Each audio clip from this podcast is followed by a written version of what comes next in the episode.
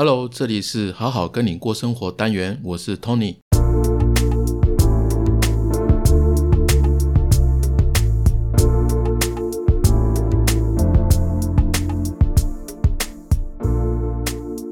大家好，我们换了片头的音乐哦。那不知道大家有没有听出来，这是一首耳熟能详的歌曲呢？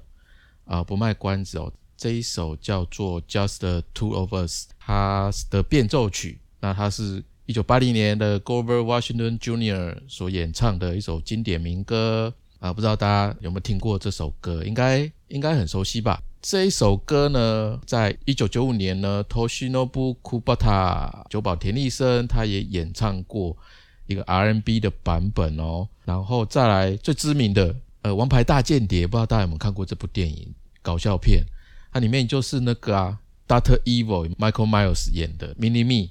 两个人就唱了一个饶舌的版本，那这首歌呢非常耳熟能详。为什么选这首歌呢？因为就是如歌名嘛，Just the two of us。那我们好好跟你过生活呢，这个单元啊，其实呢就是在讲关系、人际关系。所以呢，觉得把这个单元的前奏音乐呢换成这个，好像更有意义啦。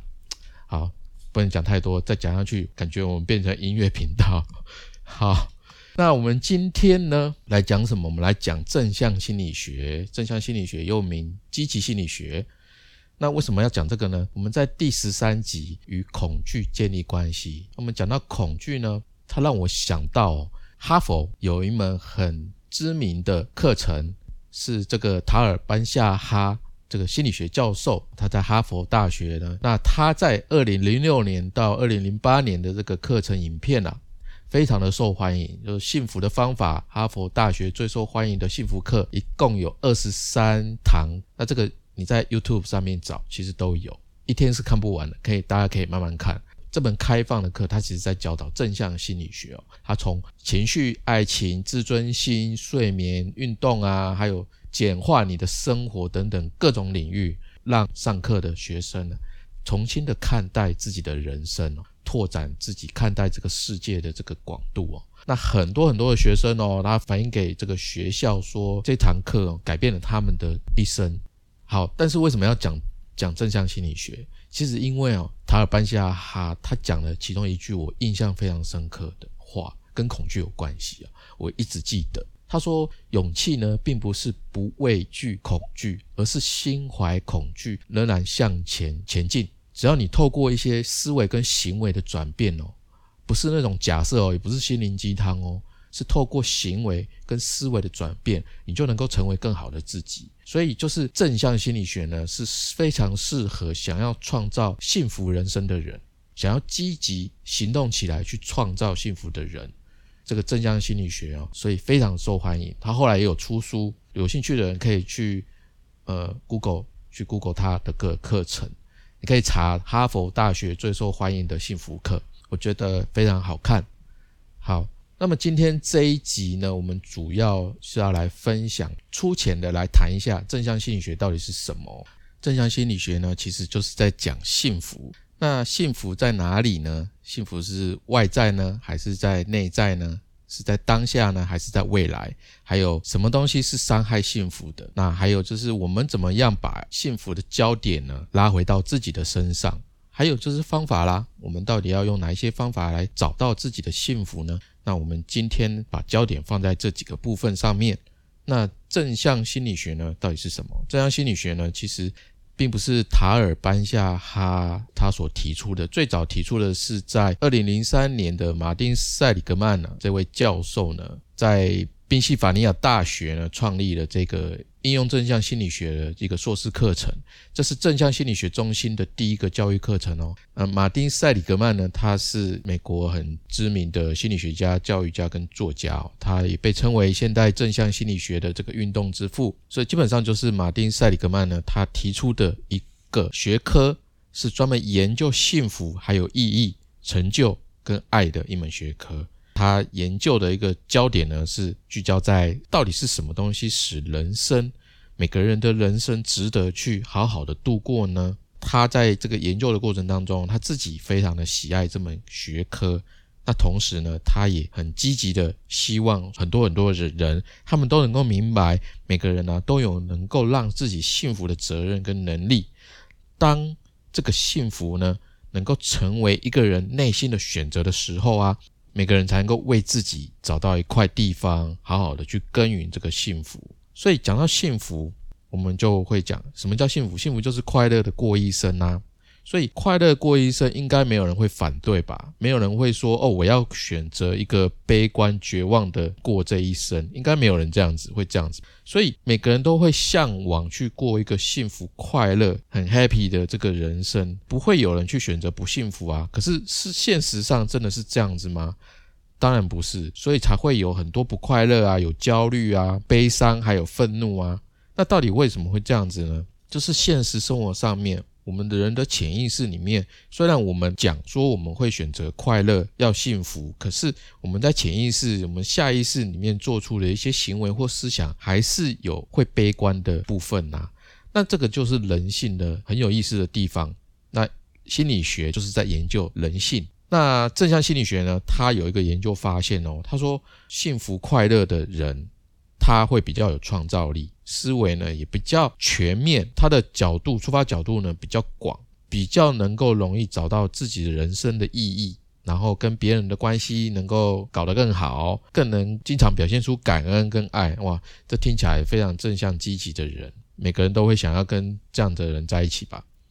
可是刚刚也有讲过啊，现实生活不是很多人都有这样的倾向，大部分人其实是处于中间值哦。所以人生才会有很多苦难嘛。那所以很多人就在问啊，就是幸福到底在哪里呢？其实哦，我们要知道，问问题要问对的问题，我们才有可能找到对的答案或对的方向。所以问幸福在哪里，基本上它是一个错误方向的问题。因为就正向心理学来讲啊，他说幸福其实不是具体在哪一个方向。幸福是在生活当中的每一分每一秒，也就是当下嘛。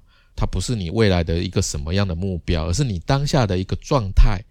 它是你内心生活的一种方式的一种体现，而不是你想要达到的一个什么什么终点，赛跑的终点啊，或者是哪里哪个地方这样子。所以，当你去执着幸福在哪里的时候，等于把这个幸福变成了一个。好像选择题一样，或者是填空题。举例来说，结婚生子，或者是升官发财，当这些愿望呢实现之后，就真的幸福了吗？可能有短暂的幸福，可是这个幸福感呢，它没办法持久，所以你就变成说啊，这个解决了，又往下一个地方走。很多人就是这样积极营在生活，可是这样也很正常啊，没错，这样的很正常，所以我们就会有快乐跟不快乐，我们就是处于中间值。那正向心理学呢，就是在这个中间值，帮人们呢，可以在思维跟行为上面偏向积极、比较正面、比较快乐的方向。也就是说，把我们的一些焦点不是放在未来的目标，而是放在此时此刻、现在当下。所以讲到幸福啊，其实很多人说有钱就幸福啊，也没错，有钱不是不能带来快乐跟幸福，可以，但是它不持久。正向心理学讲的幸福，其实讲的是长久的满足感。所以在很多的研究调查，大家都讲赚到钱才能幸福。可是现实上面哦，其实不是这样子的。每个人就算赚到钱了，还是会为钱而烦恼。你赚很多钱，代表你有可能要支出很多。你支出很多，你就要赚更多的钱，然后你就烦恼更大的金额的收入跟支出。所以那个等于说，你相对的焦虑跟压力其实变得更大。理论当然是这样子啊，但是如果你真的很穷，你还是当然先赚钱啊。这个我们还是要先顾好现现实生活嘛，所以这是很正常的。除了实现个人的自我价值之外，为什么还那么多人去寻求外在的一些东西呢？车子、房子、名声、各种资产。其实，在人性里面哦，就是以心理学来讲哦，人。就是不喜欢未知的东西，人喜欢掌控所有的事情，因为人在未知的情况下会惶恐嘛，会焦虑嘛，就是人在下意识是要避开这种状态，因为这样的话我们才会感觉到安全。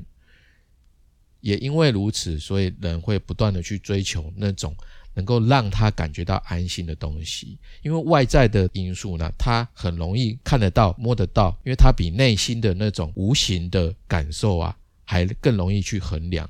怎么说呢？我钱我赚到了，我一个月收入五六万，那就是五六万，五六万我可以怎么样花，怎么样存，让这样子的东西，他们很容易去做比较，很容易去衡量。也因为这些外在东西，他很容易去衡量，所以不知不觉就会去投入自己的心力去追逐，然后去忽略掉一些内心的感受啊，忽略掉亲密关系啊，或者是其他的一些很内在的提升的部分。这让我想到一个比喻哦，有一个人啊，在晚上啊，他钥匙丢了，哎，他就不停的在这个路灯下面找啊找啊找啊，路人就看到啊，就是说。哎，奇怪，你钥匙丢是在这个地方吗？那个丢掉钥匙的人就讲说，哎，不是，不是。那路人就问说，那你怎么只在这里找呢？那这个人就回答说，因为这里才能看得见呐。大家听得懂吗？因为这里才有光，所以他只在这个地方找。但是他的钥匙不一定掉在灯光照得到的地方啊。就是很多人对于幸福的认识呢，其实也是犯这样同样的状况，就是以为幸福是能看得见、摸得到的。譬如刚刚所说的名利啊、资产啊，去忽略的那些看不见的东西，比较内在的东西，譬如说心态啊、想法啊，或是待人处事的一种方式哦，包括这种像金钱在内的这些外在的因素啊，对幸福来讲哦，其实没有想象中的那么重要。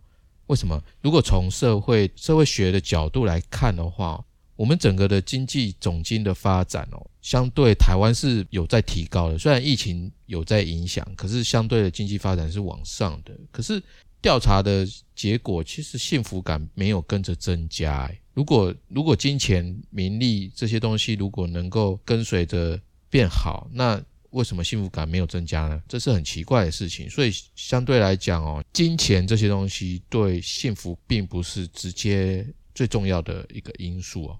当然，它能够给你很快的这种 happy 的感觉，嘛赚钱嘛，钱多了嘛，你会很开心。像最近有人不是一个人中了二十一点五亿，哇，那一个人一定高兴死了，但是烦恼也跟着来，因为他不知道要怎么处理这么一大笔钱，他还要不能能够让别人知道，不然这借钱的啊什么的都通通都来了。他每天晚上睡觉啊都提心吊胆的。这些东西啊，并不能够长久的提升幸福感啊。那研究其实也有显示哦，把钱看得越重的其人，他其实越不幸福。虽然研究调查显示，但是我很诚实的讲，哦，我好想中大乐透、微利彩，一个人独得真的是很爽。我还是想要中，谁不想啊？之后的烦恼之后再来讲啊。如果我在这时候培养正向心理学当中的一些思维跟行动的话，如果我中奖了，我是不是比较能够少烦恼呢？诶，这个就是一个正向心理学的好处。只要我们学习正向心理学，然后我们中乐透、中威力彩，我们中这些奖，我们就比较不会烦恼，我们就比较知道说我们该怎么样处理金钱啊，还有压力啊的一些状况，是不是很好？有一个梦也是不错的啦。讲到梦，讲到幸福，那也有很容易摧毁幸福快乐的一些东西哦。这些东西啊，会慢慢的 slow kill，就是慢慢的杀死我们的幸福快乐的感觉。是哪些呢？就是比较、比较心态，还有面子，很多人很在意的面子，还有过度追求成就也是哦。其实很多人呢，包括其实我自己在内哦，有时候就是会想跟人家比，不知不觉的会去比较，比较什么？各式各方面都可以比较，比较学历，比较收入，比较身材，比较谁比较有名哦，谁做的事情比较多，有没有被称赞？为什么老板称赞他不称赞我？谁过得比较好？谁过得比较快乐？谁经常出国玩？什么都可以比啦。可是就算你比别人过得好，人比人气死人呐，比的没完没了，永远比不完。而且啊，比较其实会很容易上瘾，所以要小心。那种比较心态啊，上瘾的人，就是他会因为是上瘾嘛，所以他就是要一直比较，不不比较的时候，他就心里就会痒痒的。那比较了之后，他会觉得哇，好幸福哦，来确认自己是过得很好的。但是这种东西，你知道，上瘾的就像毒品一样，它带来的那种快乐感觉啊，其实是很短暂的，所以你会不断的习惯性的处在一个轮回的状态。你就不断的要跟人家比，这样下来你就是在进入一个恶性循环。他虽然有可能因为你爱比较，所以你可能会积极的去取得一些名利上面的一些成就啊，但是你，但是这样的人在幸福的这个收获上面哦，其实是呃很少的，甚至会感觉到痛苦，因为比较总是会带来很多的刺激，这些刺激通常都是痛苦的面相，所以我们要注意说。比较的心态啊，不会让我们感受到幸福，反而会把人推向一种不幸的状态。越比的人啊，越不幸福；越幸福的人啊，越少去跟人家比较。可是讲到这里，你看，连我都会跟人家比较啊，难免那种，这是没有办法完全避免的。我们又不是圣人，可是我们可以怎么做，去让自己在比较的时候感受比较好呢？嗯，我这边可以分享两个，我们最起码可以做到这两点。就第一个，不要拿自己不能改变的事情来比较，譬如说自己的出身，常常有人会这样子哦，埋怨自己的出身，呃，为什么我爸爸妈妈不是很有钱的人？哦，为什么我现在这么过得苦？都是因为他们这么穷啊，会听到这样子埋怨自己的父亲母亲，埋怨自己的家境。可是像这种比较啊，这种不能改变的事情哦，它会一直处在你的心中，这心中呢，会慢慢的让你越积。越多的怨恨，这种怨恨哦，埋藏在心里久了，它就是一种负能量的散发中心。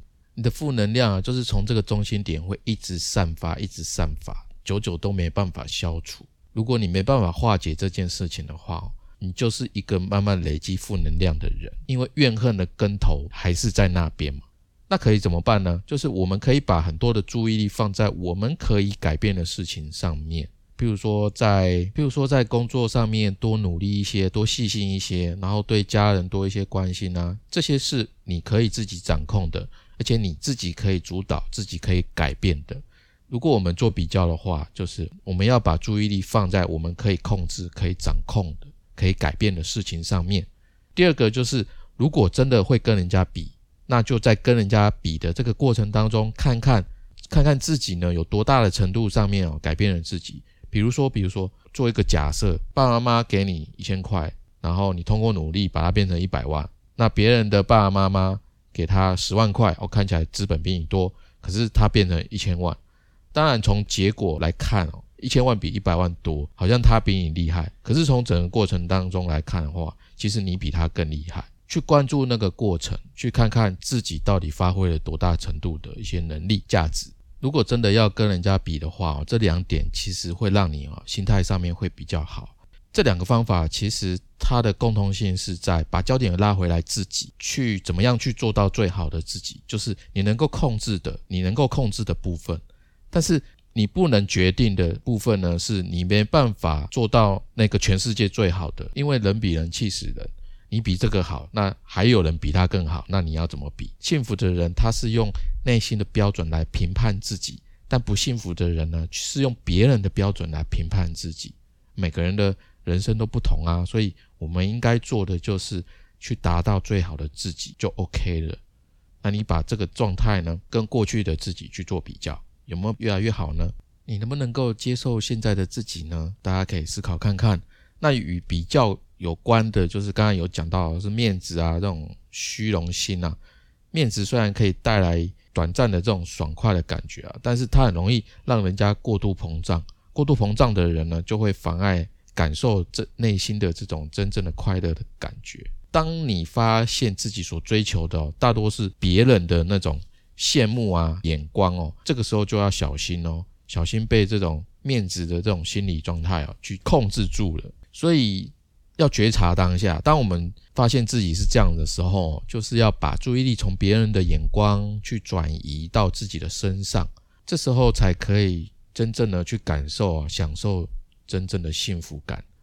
那可是怎么做呢？要怎么样把注意力从别人的眼光转移到自己的身上呢？这当中最关键的就是找到自我，去建立自己的一个评价体系啊，而不是按照别人的标准啊去过。过生活。当你在寻找个人的自我价值感的时候，你就会发现自己有独一无二的存在意义啊。当你发现这个意义感哦，你就比较不会那么在乎别人的眼光。但，这个不是很容易啦。第一个，你要先接受自己嘛。自己现在的这个样子，才有办法去面对，然后才有办法去面对别人的眼光。那这个正向心理学的提倡者啊，塞里格曼他说，人生呢其实有五个成分是很重要的，一个是快乐，再来是成就、投入感，然后人际关系跟人生的意义。那成就感是很重要的来源之一哦，就是幸福重要的来源之一，因为它能够带给我们很多很多的优势。但是过度追求成就的话哦，其实会让人家很烦恼的。因为你过度追求钱，那你就被钱追着跑；追求更高的公司职位，那你可能会进入权力争夺的这个风暴，那你会压力啊、焦虑都会跟着来，那甚至会不择手段去获取这些东西哦，这样就会失去平衡，对你的生活啊，对你的内心就会失去一种平衡感受。所以塞里格曼他也有讲到说，在这个当中哦，追求不是不好，而是一个保持。平衡的状态它很重要，因为一个人如果他一点成就都没有，就会变得很懒散的，只享受不肯奋斗嘛。他的内心的力量就会萎缩，那心里也会变得比较空虚、比较不安。所以人是必须要有成就的，只是不要过度陷入追求就 OK 了。可是不只是不要陷入过度追求，还有一个很重要，他说要把这个成就的范围扩大。不要只局局限在金钱的追求或工作上面成就的追求、地位的追求方面，而是呃很简单的，就是你也可以增加自己的爱好的追求，或者是做公益、为别人付出的这种追求，去把它范围扩大。那更准确的来讲哦，就是说扩大这个范围啊，用一句整体来讲哦，发挥自己的优势，怎么样去达到平衡？就是发挥自己的优势，因为发挥自己的优势的时候啊，你。能够从中获得成就感嘛？所以这在这个过程当中哦，它就是一个很高质量的一个幸福的来源哦。我记得我们有一集小鸡心理学有讲到心流，有介绍，我忘记哪一集了。为什么讲到心流呢？因为当我们发挥自己的优势哦，就会进入心流的状态。那心流的状态呢，其实就是你忘记四周的时间，还有自己，你就完全的投入到当前的事情当中的一种状态。那常常体会。心流的人哦，他会比较幸福。也有研究调查显示啊，那些有爱好的，不管爱好是运动也好，或者是学习也好，或者是做模型，或者是做什么样的事情，经常能够体验到心流这种状态。而经常体验到心流的人，他在幸福的这个心理学测试哦的得分，远远超过不常体验到心流的人哦。所以进入心流的状态的人，他能够提升幸福感。那为什么呢？因为心流它能够建构一种未来的心理资本，所以在这个体验当中啊，当你全心的投入到一件你觉得很有意思的事情当中，你就不会在意自己的感受了。所以心流它基本上能够抑郁那种负负面的状态，譬如说忧郁，这是第一个。第二个就是说快乐的感觉能够让我们的心理能够得到满足感，让心理能够获得成长，就是刚刚我们前面讲的。那种长久的满足感，所以就有专家去说啊，因为我们人很多的时间其实是在工作，你可以去检视一下哦，你在工作当中是不是有心流的体验？因为很多人他没有从工作当中去获得心流的体验啊，反而会变得在消耗自己的精力去应付工作，把工作变成一种负担。这样的人他很难。在日常生活当中获得幸福，因为工作占我们很大的一个时间嘛。其实这也讲到，就是说你现在的工作，不管是不是你喜欢的，还是你擅长的，我觉得都 OK。能够进入心流的工作体验，我觉得这两个至少要有其中一个，要么你喜欢，要么就是你擅长。如果喜欢又擅长，那当然很棒。有其中一个，你就不会处于刚刚所讲的那种应付的状态。去敷衍你的工作，你敷衍久了，你就会感到很痛苦啊，就会没有成就感，也会没有自信心。所以，如果你要在现在的工作当中去获得心流，如果你在当中没有感到感受到意义，那我觉得在离职之前呢，可以想一下心流这个部分，我要怎么样去找到内在的动机？因为同一份工作，有的人就是当赚钱的工具嘛，有的人却可以从当中感受到乐趣。那你还是有机会哦。就是如果你觉得啊自己这个工作没有意义啊，每天工作的都不想去上班，你可以试着去寻找当中你跟工这份工作的连接感，有没有办法自己创造？还是有啊？即使是一个工厂的工人或者是清洁员，都有办法在现有的工作当中找到自己独一无二的这个意义哦。其实还是有的。我举一个例子哦，就有一个。做在机械工厂上班的一个工人，他的工作是做电焊工。有时候除了电焊的工作，他还会修一下那个机器，保养一下机器。你知道工厂环境啊，其实一般中小企业的工厂环境其实不是那么好。那夏天其实会很热，冬天呢会很冷。他的工厂同事啊，很多人是上班其实愁眉苦脸的样子哦，但他自己却非常喜欢自己的工作。第一个当然他机械科毕业嘛，他念机械科，他就是因为喜欢这些东西。在他看来，就是说自己不单只是在修机器做一个电焊而已，而是他是在这个过程当中探险。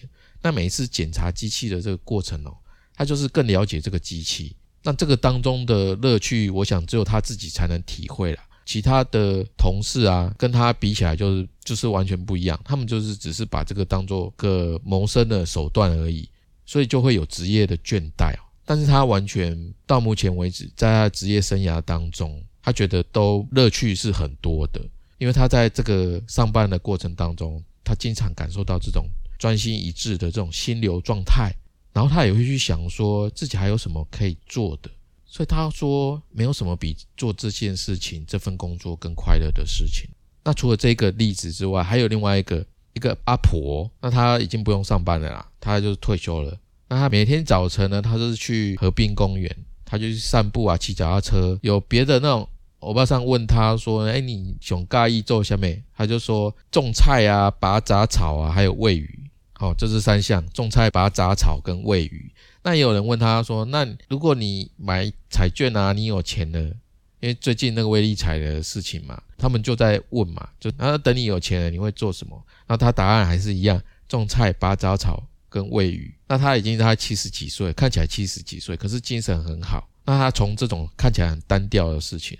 获得他自己的这种心流体验，其实也是一样的，不一定是在工作，而是你自己感兴趣的事情当中，你能不能够找到你做这件事情的一个价值跟对自己的意义呢？如果可以的话，我相信你有你能够在这个过程当中进入一个心流的状态，进入这种心流状态啊，就是你做事情变成了一种自觉。就是不是为了外在的这个报酬啊？换句话说，就是当这个事情的本身哦，就是一个目的的时候，那你就能够体会到这个幸福跟快乐。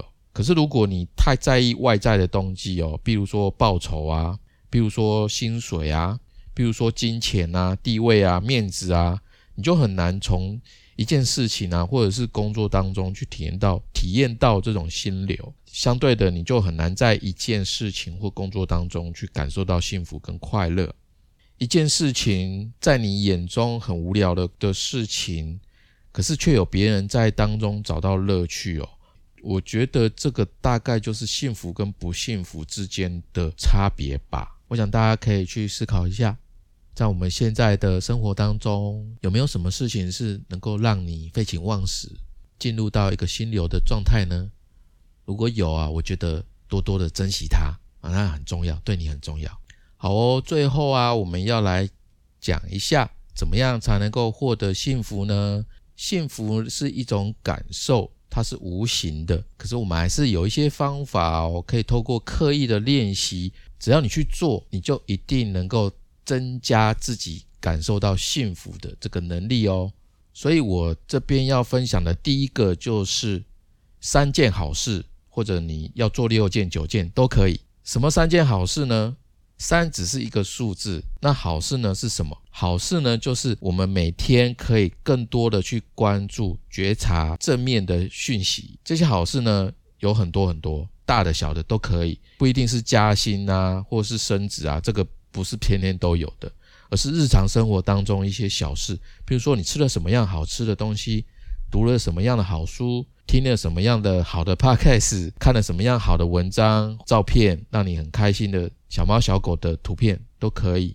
那你在生活当中如果没有记录的这些，没有写日记的习惯，那你可以每天晚上呢，跟自己的家人说说今天发生什么样好事情。这样做的好处呢，是让你可以从负面的讯息当中转移注意力。那我觉得最好是把它写下来啦，不管是用笔写下来，自记到自己的小本本里面，或者是部落格上面，或者是自己的 Facebook 去记录，我觉得都很好。但如果你没有记录的话，你只是说跟自己家人分享的话也 OK，只是说你没有记录，你不能再翻出来看。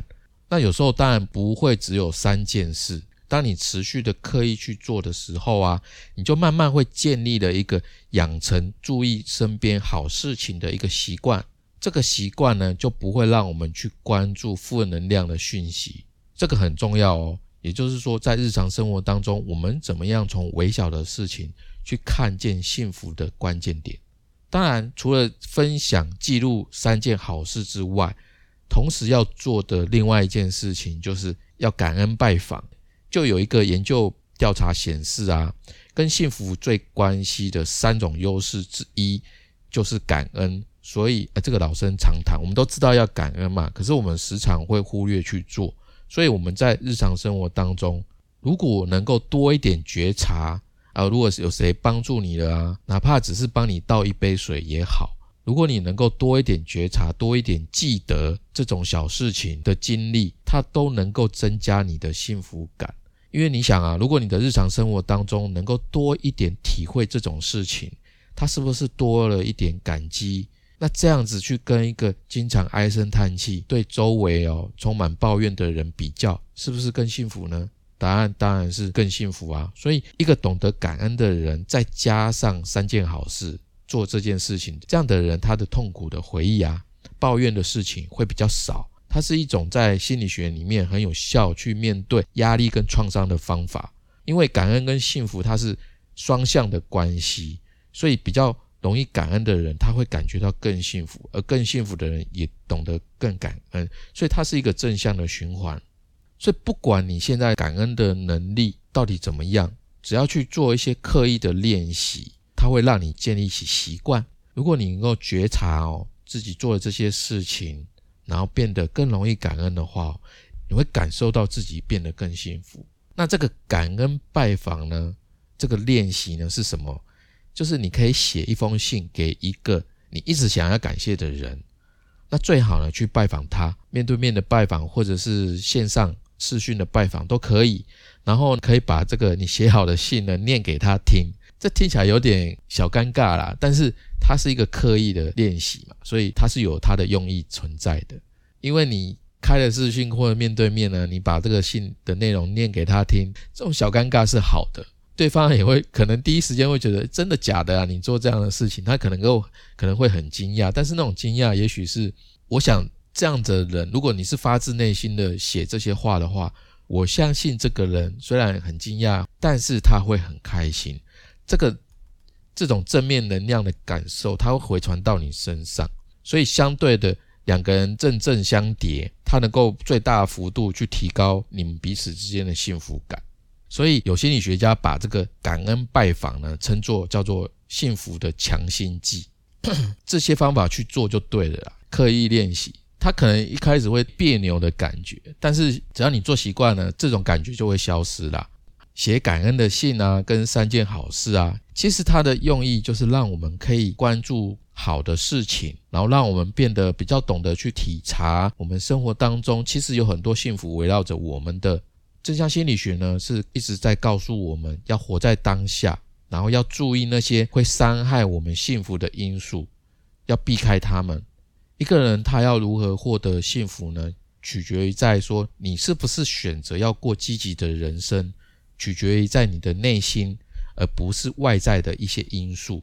换句话说，就是每个人的幸福的责任啊，不在于别人，而是在于你自己身上。每个人都可以选择呢，自己的灵性上面、自己的心灵上面哦，到底要吸收哪一些养分？那同时，你有选择权去选择如何认识跟面对这个世界，而且最终呢，选择自己的人生，你是有选择的。每个人都是有选择的，你能够通过自己的选择而去改变的幸福，才是真正与你有关的幸福。那这个就是正向心理学在告诉我们的事情。如果你想要了解更多的正向心理学的内容啊，我真的如开头所讲的，可以在 YouTube 上面哦去找一下塔尔班夏哈他曾经在哈佛大学教的这个正向心理学的课程，总共有二十三个影片，它是哈佛有史以来最受欢迎的课程之一。这个课程呢是开放的，所以它影响了不只是哈佛的学生，它影响到世界各式各样看到这个影片的人。正向心理学它不是一个理论而已，它也是告诉我们，我们应该如何用可以实践的方法，在生活当中去找到幸福，更加的认识自己，相信自己。好，不知道大家听完这一集呢，有没有对正向心理学的概念呢更多的认识？那当中我们也讲了一些有用的方法去做刻意的练习，我们就能够对幸福的觉察有更多的体会，更多的能力。好我们每周三晚上七点会更新新的一集。如果你喜欢我们的节目，记得帮我们留评价哦，我会非常的感谢你。那我们好好听你说，除了小鸡心理学之外，也有好好跟你过生活的单元。我们现在正在建官方网站，这些内容呢都会放在上面收集起来。呃，小鸡心理学它是有文字版的，就是如果你不想听，你也可以看。那我们现在也正在筹备一个线上的课程，目前的进度呢是在呃所有的课程大纲啊跟内容啊都已经准备好了，我们正要准备进行最后的编修跟录制，将来呢会放在官网上面做一个线上的付费课程。当然，呃之后呢在适当的时间我也会做一个完整的介绍，跟大家介绍一下这个线上课程有什么不一样。那请大家拭目以待。今天我们这一集内容就到这边，感谢大家的收听，谢谢大家，再见，拜拜。